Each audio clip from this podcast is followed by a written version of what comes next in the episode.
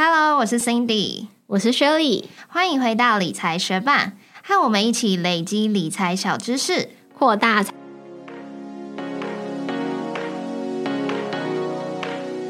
节目开始之前，我们要来回答一位学伴在 Mr. Box 的发问。他在我们第一百一十五集分享《普通人的财富自由之道》这本书的节目下面留言问说：“我可以拿书吗？”首先，先谢谢这位学伴特地到 Mr. Box 为我们留下留言。那如果你想要参与我们的抽书活动的话，基本上我们的活动都是在 Instagram 进行哦。所以，如果后续还有对我们介绍的书籍很有兴趣的话，就欢迎你到 Instagram 追踪我们，发了我们最新的动。动态喽。那在正式开始之前，还是想要再呼吁一下学伴，记得在 Apple Podcast 帮我们打星，并且留下评论哦。因为我们最近真的是快没有新的评论可以念了。如果你之前有留过言的话，也可以再更新评论来跟我们分享你最近的想法哦。也谢谢正在收听的你，节目准备开始喽。在很久很久以前，我们的第十一集节目，我们有介绍过《有钱人想的跟你不一样》这本畅销书。那在书中就有提到，致富是一种心理游戏。有钱人之所以可以有钱，就是因为他的思考模式和你不同。那在《有钱人跟你想的不一样》这本书中，可以理解多数有钱人的价值观对比穷人的价值观其中的差异。那在努力致富的这条路上，我们自己是保持着哪一种金钱价值观前进的呢？今天要介绍的《致富信念：重建理财思维，及早执行，靠利息轻松生活，加速 FIRE》，就是一本帮助你厘清自己金钱价值观的书。嗯，这本书的书名真的很长。那其实《致富信念》是一本德文翻译过来的书。那它的德文原文书名为《Der Weg zur finanziellen Freiheit》。那中文直译的话就是“通往财富自由之路”。如果你也对于通往财富自由有向往的话，就一起来听听看我们对于这本书的想法吧。《致富信念》这本书的作者博斗薛否，他其实是一名金钱教练。那他在三十岁的时候就达到了财富自由，在欧洲被称作是理财之神以及欧洲巴菲特，因为他光是靠着赚取利息的这些收入，就足够他过着舒适的生活了。那虽然《致富信念》并不是一本教你怎么样去投资的书，但是它书中提供的这些观念，对于我自己去厘清我的财富目标、金钱信念有非常大的帮助。同时，这本书也在全球销售量超过千万册，位居德国的畅销排行榜长达十年以上。致富信念书中分成两大部分：基础篇以及实务篇。在基础篇有五个章节，它偏向自我的内在探索，厘清我们对于金钱的价值观和思考方式，透过反思确立你的财富目标，探索为什么有些人及精英在追求财富，但是这个目标却还是很遥远。那我自己非常推荐大家要去阅读这基础篇的五个章节，一定要好好的跟着书中的提问去反思，写下你的想法，会非常有收获哦。那在实物篇的部分有九个章节，这些章节建立在读者已经清楚自己想达成的财务目标，在追求财富的路上应该保持着怎样的信念后，作者建议了一些实际的做法，像是该怎么正确的看待债务，该怎么增加收入，以及如何设定自己的储蓄计划。那我们阅读完致富信念之后，我自己是最喜欢基础篇的内容，所以接下来的节目我们就会针对基础篇来做分享，同时讨论我们在基础图片看到的内容，那如果你有兴趣阅读更多的实际做法，就非常欢迎你亲自购买这本书阅读，或者是参加我们节目最后面会介绍的抽书活动喽。那首先，我们就来分享在致富信念中的第五章节。在这个章节是要来探讨你对于金钱真正的看法，你的金钱观到底是什么？找出你对于财富的信念是怎么产生的，而且透过一个对于金钱财富的信念小测验来观察这些信念对于你要达到累积财富的目标有没有帮助。我自己觉得这个章节是我阅读完整本书之后最有收获的一个章节，而且我做完了金钱信念测验之后，也突破了我在金钱观上从来没有思考过的一个盲点。那在书中，作者列出了大约五十几种对于金钱的看法。不过，碍于我们节目的篇幅的长度关系，我们就只截取了其中十五个金钱观。等等，大家可以针对这十五种金钱观去想一想，哪一些是符合你的金钱价值的看法。一、金钱有铜臭味；二、我只要一有钱就会花光光；三、我做好本业就好，不要做不懂的事情。四不爱惜小钱的人，金山银山也没有价值。五钱不是所有。六有钱好办事。七钱会让人高傲自负。八节俭才能致富。九有钱可以过舒服的日子。十有钱人都很孤独，没有朋友。十一。只有牺牲家庭生活才会变有钱。十二，如果想要有钱，就要付出健康的代价。十三，世界上有比金钱更重要的东西。十四，太有钱会让人堕落。十五，有钱让人幸福。那听完这十五点金钱观之后，不晓得大家勾选出来的金钱观有多少个？你勾选出来的金钱观是属于正面信念的这些数量，是有没有大于属于负面信念的数量呢？不过这些其实都并不重要，重要的是你对于这些信念深信不疑的强度有多大。现在大家就花三十秒的时间，再快速的重新复习一下你刚刚选出来的金钱信念，然后思考一下哪三个信念是对于你来说金钱上最强大的信念呢？并且把这些信念按照强度一二三名排序出来。如果你已经忘记这十五个金钱信念是哪些，可以点开我们的部落格文字稿，边看边想哦。那我跟 Shirley 其实是做书中这五十几种金钱信念的测验嘛。我自己发现，说我勾选出来的金钱观，其实大部分是正向的，像是有钱可以过舒服的生活啊，有钱可以让人幸福啊。但也有一些是属于比较中立的想法，像是珍惜你现在所拥有的。还有，我觉得世界上有比钱更重要的东西。不过，在勾选出来当中，我唯一选出来是属于负面的信念。这个负面信念是：如果想要有钱，就要付出健康的代价。那。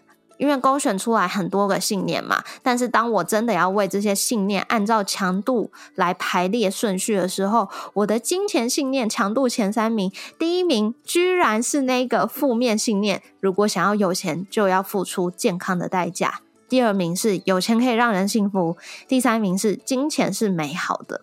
所以做完这个强度。排列之后，我才发现说，即便我选出来的金钱观有百分之九十趴都是正面的，而且这些信念是对于我达到我的财富目标是有加成的效果。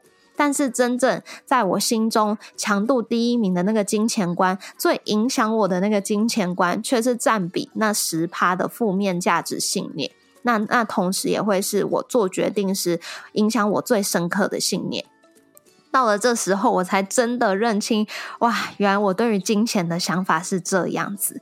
其实我想要变得更富有，但是这种负面的金钱信念，却总是在我想要付出更多的时间、更多的心力来迈向我的财富目标时，绊了我一脚。那不晓得 Shirley，你勾选完这五十几种金钱信念之后，你有发现什么样子的想法吗？我勾选的结果分布的状况应该是跟 Cindy 蛮像的，因为我们之前有看过《有钱人想的跟你不一样》，或者是很多本理财的书都有提到说，我们对金钱要有正面的想法，才可以吸引更多的金钱靠近我们，所以。我勾选出来的大部分都是一些正面的信念，但是其中有掺杂着少数的负面信念。然后在排序这个强度之后，我发现我的第一名就是一个负面的信念。这个信念是：如果我愿意付出一切代价，我也会变得富有，但我不愿意。那为什么你会有这样子的想法呢？其实我稍微思考了一下之后，大概可以猜想到我这些想法是从哪里来。因为我的父母算是白手起家，自己创了一个小企业，所以在他们年轻刚开始做这个公司的时候，非常的忙碌，就是一个礼拜工作七天，然后一天可能只睡三四个小时，然后半夜两三点才会回家的那种。所以在我小的时候，嗯，我爸妈真的非常。没有什么时间陪我们，然后呢，嗯，那个时候我就是因为他们很忙，所以在家里就是哎，我们要帮忙做家事啊或干嘛的。虽然创立那个公司，然后经营确实有改变我们家的财务状况，就是可能从在我还没出生，他们可能有经历过三餐不济的时光，然后到后来是嗯，可能算得上小康吧。但是我印象很深刻，因为他们非常的忙碌，所以其实没有太多的时间管教我们。然后就算有时间，他们也已经很累了。所以有时候如果我要帮忙的家事忘记做的话，就会被骂，然后我就会觉得很委屈。然后我还记得印象很深刻的一些画面，就是我小时候可能在阳台晾衣服的时候，我就会想说：哦，为什么我的家人不像其他人的家人一样？妈妈为什么要赚？就是超过需要的钱，就我们不是有钱可以过生活就好了吗？然后为什么不能花多一点时间在这个家里面？然后要对我这么凶？所以就是在我的印象中。他们能够带给这个家庭更多钱的方法，就是牺牲陪伴我们的时间。然后现在我自己就在外面工作嘛，然后也看到主管就是常常可能十点十一点啊，还在回老板的讯息，或者是我隔天打开我们一起编辑的一些文件，就看到哎，上次编辑时间是呃主管在呃可能凌晨一两点的时候还在做，或者是连夜做了什么报告啊提案出来，所以我就会觉得说哦，如果要。大幅的改善财务状况，尤其是从职场或工作来的话，是不是得像我爸妈一样那样子牺牲所有的生活创业，或者是即使是在别人的公司工作，然后想要得到快速的晋升，就是也得心甘情愿的加班。然后这其实就是有时候会让我自己有点挣扎的问题，就是我想说我要当一个就是什么。工作和生活平衡的人，就是时间到了上班，时间到了下班，反正我做对得起我薪水的事情，然后想办法做一些有价值的事情来得到晋升，还是要像主管一样，就是尽量我能够有多少的时间贡献给工作，我就是得这么做。所以勾选出这些信念之后，我就更明确的想到那些拉扯的时刻啦。对啊，我觉得因为书中提供这五十几种金钱信念，老实说，在还没有排序强度之前，我也觉得哦，那我对于金钱的想法感觉都很正面啊，我应该 蛮容易追求财富自由的吧？但是我排完强度之后才发现，居然是那个负面的信念是占了我心中最大一部分。那原因是什么？我等等也会分享。那不知道学伴们。你满意自己选出来的金钱信念吗？有没有跟我还有 Shelly 一样是负面的金钱观强度排第一名呢？如果像我一样是认为金钱会阻碍健康，必须要牺牲才能得到的东西，那即便我们想要更多的财富，可是这些信念却会在我们追求财富的路上不断的干扰我们，阻扰我们致富。那这些信念到底是怎么样产生的呢？老实说，这些金钱的信念其实并没有分对错嘛。我们只是要观察这个信念有没有阻碍我们追求想要的生活。那针对金钱信念来讲，如果我一直觉得追求财富就会牺牲我的健康，对于想要致富的我，应该是一点帮助也没有吧？那为什么我会保持这种信念呢？就跟 Shirley 一样，他反思了可能是成长过程中的一些经验。那也有可能是我自己遇到了什么重大事件而形成，也有可能是我生命中很重要的亲人啊、朋友啊，他们分享的经验塑造了我的金钱信念。那书中就有分享了三个问题，可以让你去反思你的金钱信念是怎么形成的。第一个问题是，举出三到十个在你十八岁以前影响你最深的人，这些人可能是你的父母啊、朋友、亲戚、偶像，或者是老师等等。第二个问题是，现在影响你最深的人是谁呢？谁跟你在一起的时间最多，影响最大呢？那这些人有可能是你的伴侣、朋友、同事、老板，或者是父母等等。最后一个问题是，这些人的金钱观如何？他们曾经给予你什么样的金钱建议？这些建议是出于恶意的吗？中场休息，广告一下。嘿，你有在兆丰证券开户了吗？我们有好消息要告诉你，兆丰证券正在举行百万奖金挑战赛，只要线上开立副委托账户就可以参加竞赛。三月底之前，每月每股交易量达十万美元以上，获利金额达一千五百美元以上，每月获利金额前三名最高可以获得十万元等值商品礼券哦。竞赛期间，每股总交易量达一百万美元以上，其中任三个月获利金额加总达五千美元以上，获利金额前五名最高可获得二十万元等值商品礼券。喜欢当冲的朋友，现在兆丰证券每股当冲手续费只要零点一趴哦。还是觉得门槛太高了吗？别担心，也有新手活动哦。到三月三十日为止，首次线上开立兆丰证券户或副委托账户，下个月底前完成台股或美股电子交交易笔，就赠送一百元超商吉祥券哦。台股电子交易满四百万元或美股电子交易满四万美元，再加码送五百元家乐福吉祥券。快点开节目资讯栏查看更多活动资讯吧。我觉得大家也可以花时间想一想上面三个问题。那我自己回答完上面三个问题之后，我才发现原来我会有这种如果想要有钱就要付出健康的代价的这种信念，其实是源自于我的妈妈。嗯，我的妈妈一直以来都是很乐观，然后很自信的人，在工作上也很尽心尽力啊。跟 Shirley 的爸妈一样，也是白手起家，出去开了公司当老板，赚了钱之后，我妈妈很快就在四十几岁就退休了，算是我的财富模范。可是他在年轻的时候，就常常因为工作挪不出时间来吃饭，都在很奇怪的时间吃，然后吃的东西也不太营养，像是面包啊、饭团这种可以很快速。的吃饱消化完毕的东西，但渐渐的长期下来，他的身体就出了状况了嘛，他就一直有偏头痛，嗯，胃食道逆流、五十肩等等这种健康问题就不断找上他。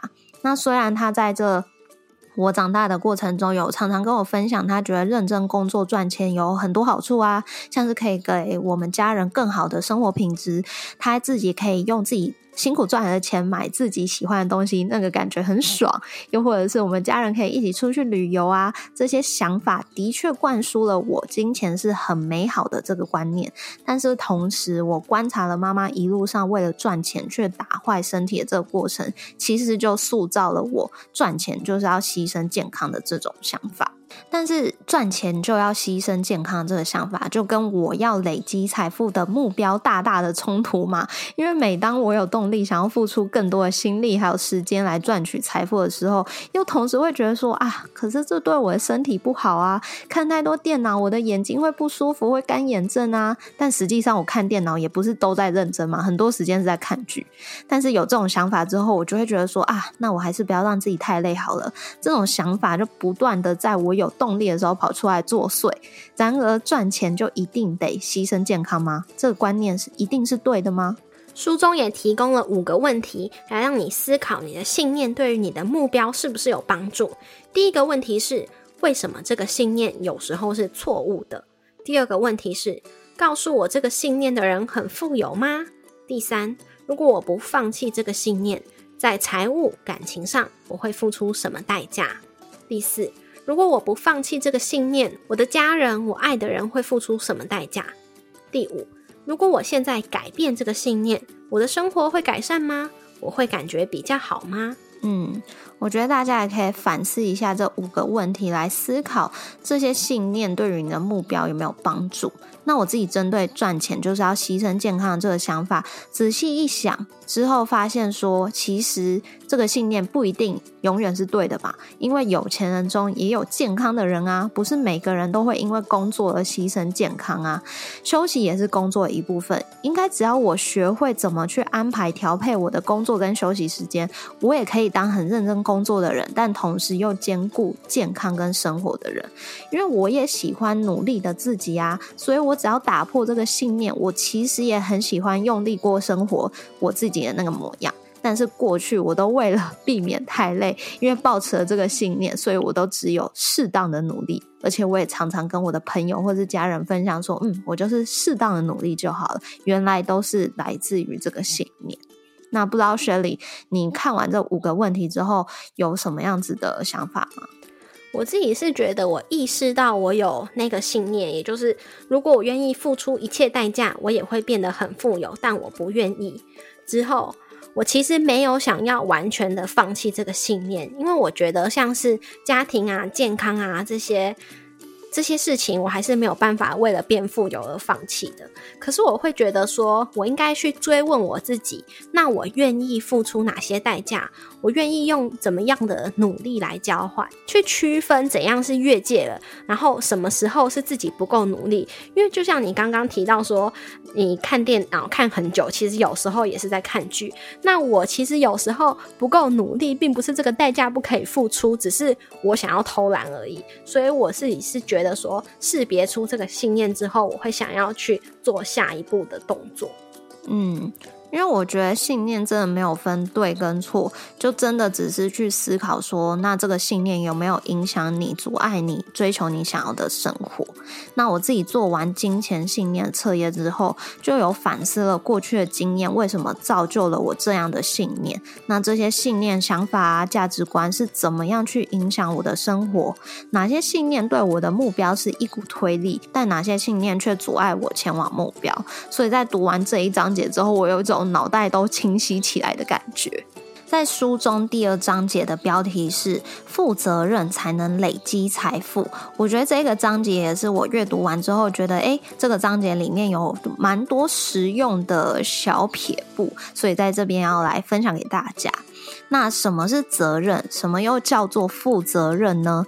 作者认为，责任的英文是 responsibility 嘛？那它其实蕴含了两个单字的意思，一个是 response 回答。然后一个是 ability 能能力，也就是说，责任就代表了我们面对事情回答的能力。像是如果有人找你吵架，你可以选择你要回答的方式是吵回去，但是你也可以选择你回答的方式是很平静的，呃，跟他对话。但我自己觉得说，诶，这两个单字的意思如果翻得更好，我自己理解的更好的话，会是 response 是反应。那 ability 一样还是能力，也就是说，责任就代表我们面对事情反应的能力。把责任往别人身上推很容易，怪基因、怪家庭环境不好，没有给你金汤匙；怪教育制度狭隘，限缩了你的眼界；或者是怪公司、怪老板不让你发挥专长。只要开始怪罪，就很像是我们双手一摊，把改变的力量拱手让人了。不过，既然我们已经很清楚自己抱有的金钱信念是什么，也可以回想出这样的信念如何造就我们过去的财务状况。此刻开始，我们就必须要为过去的信念、看事情的角度以及反应负起我们的责任。在书中也有分享负责任的态度和方法，例如说提出正确的疑问。过去你在设定完财务目标之后，会不会常常接着想：我可以完成这件事情吗？如果有这样的想法，就代表你其实自己也不确定是不是真的能够做到，因为答案有可能是没办法、不可以。因此，更好的提问方式是让这个疑问没有失败的空间。你一定会完成这个目标，再把问题限缩到该怎么完成这个目标。这样子的提问方式就会让你更专心的在寻找完成目标的方法。作者建议，在提问的时候，不要先问为什么，而是要问。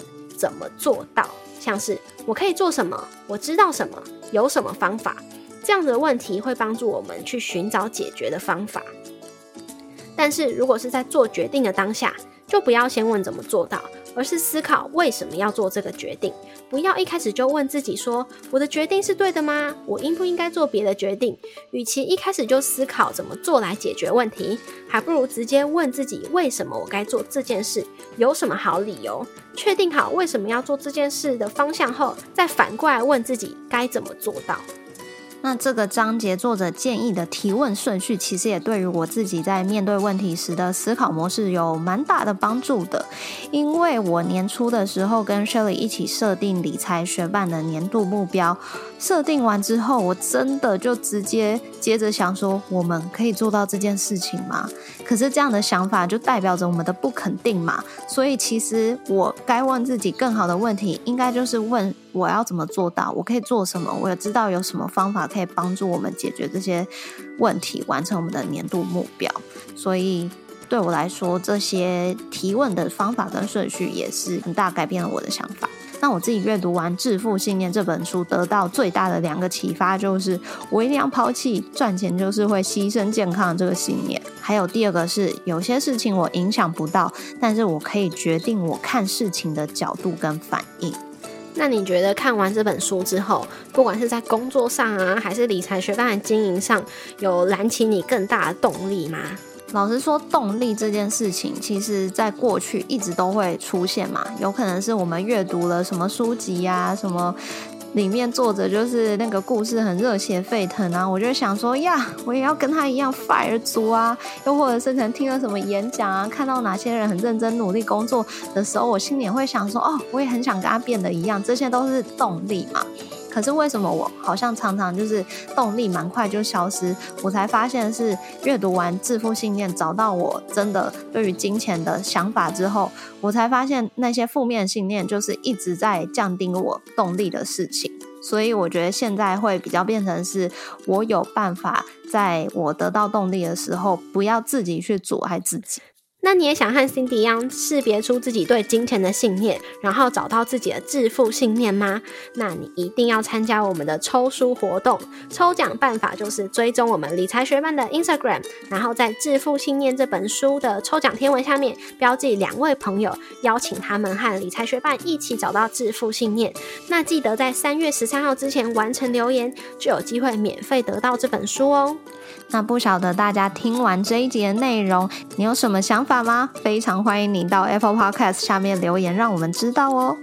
如果你愿意支持我们，继续把理财学伴做得更好，让这个节目被更多人听见，欢迎你分享理财学伴给身边也想一起学习投资理财的朋友。我们的网站上也有文字版整理，如果想要收藏或者回顾，都欢迎你上去看看。网址是 moneymate 点 space 斜线致富信念，拼法是 m o n e y m a t e 点 s p a c e 斜线致富信念，也可以从节目的简介中找到网址哦。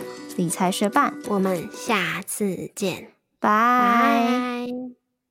今天我和朋友去看电影，然后因为电影院其实离我家不远，所以我们就约好说看完电影之后要来我们家，可能在一起看电视或者是玩游戏之类的。然后今天我就是骑 U bike 到电影院，然后我朋友也到电影院之后就跟他说：“哎，我是骑 U bike 来。”然后他就有点惊慌的问我说：“啊，我们等下也要骑回去吗？”然后我就说。哎，不一定要可以搭车啊，但怎么了嘛？然后他就说他其实不太会骑，因为他身高不是很高，就比我们两个还矮。然后呢，然后他说他骑 U bike 时候，因为没有办法两只脚都踩稳在地板上，所以他就会觉得就是在嗯停下来的时候有点害怕。然后他就说：“哎，我以前就是大学的时候吧，跟他分享过一个小。”小撇步，然后他觉得是一生受用。虽然他不是很擅长骑 U bike，但是他有时候骑的时候都会使用那招。他说：“我就说是什么？因为我已经完全忘记这件事情了。”然后他就说：“就是要把椅子调的歪一点，这样至少他有一只脚可以踩稳在地板上。”然后我听到之后就觉得超级搞笑，因为我。没有想到，我之前会建议别人说：“哎，U bike 的椅子不要调正，要调歪一点，因为这样子才可以让其中一只脚比较靠近。”可是那个 U bike 的坐垫应该可以调的很低呀，这样子还碰不到脚吗？地板脚还碰不到地板吗？就是已经调到最低了，它还是没有办法两只脚都踩稳。是哦，嗯，所以他就觉得那个设计不太友善。就听你讲这个故事，我就想起我自己一件很白痴的事情，就是我其实会骑脚踏车，然后我其实会骑脚踏车，可是我很不会右转。我左转是完全没问题，可是我右转就是十分有障碍，我常常都要绕很大一圈，我才有办法右转过去。那这件事情也在我。在练习骑机车上面造成很大的困扰，因为骑机车它就是也会考转弯啊，然后我只要右转的话，我就会完全偏离那个路线，就很好笑。然后教我骑机车那个朋友，他也没有看出是什么原因，但我就。为此就是深受困扰嘛，所以我到公司的时候，我跟我同事聊天的时候，我也跟他讲说，哦，我最近在学骑机车啊，怎么样怎么样，转弯很有障碍啊，然后我就当场直接就是手架起来模仿给他看，说我不知道为什么我就这样转，啊左转就很 OK，然后右转就很不行，然后我一做出那个动作之后，他就立刻帮我突破盲点，因为他就说我手这样子放在那个。握把上面的时候，其实我的转弯，他看到的是我整个身体也跟着往右转了。但是骑机车的时候。或者是骑脚踏车的时候，其实根本不用做这件事情。你只要想要右转的话，你就是右手的那个把手把它往自己的身体这边拉，然后左手把手把它往自己的身体外面推，这样子就可以。你的身体是完全不需要移动的。但是我的身体就是整个直接往右边转，所以就会造成我转弯很困难。然后就觉得天哪，太神了！他就是我男朋友啊，然后就有骑机车的朋友，或者是有被我载过脚踏车的人都完全没有发现这个问题，就只有我同事一看到就发现我这个问题。哎，那我觉得很好奇，为什么你只有右转会有问题，左转不会有问题呀？我也不知道哎，因为我好像只有右转的时候我身体会跟着转，然后我左转的时候我其实就不会跟着转，我也不知道为什么。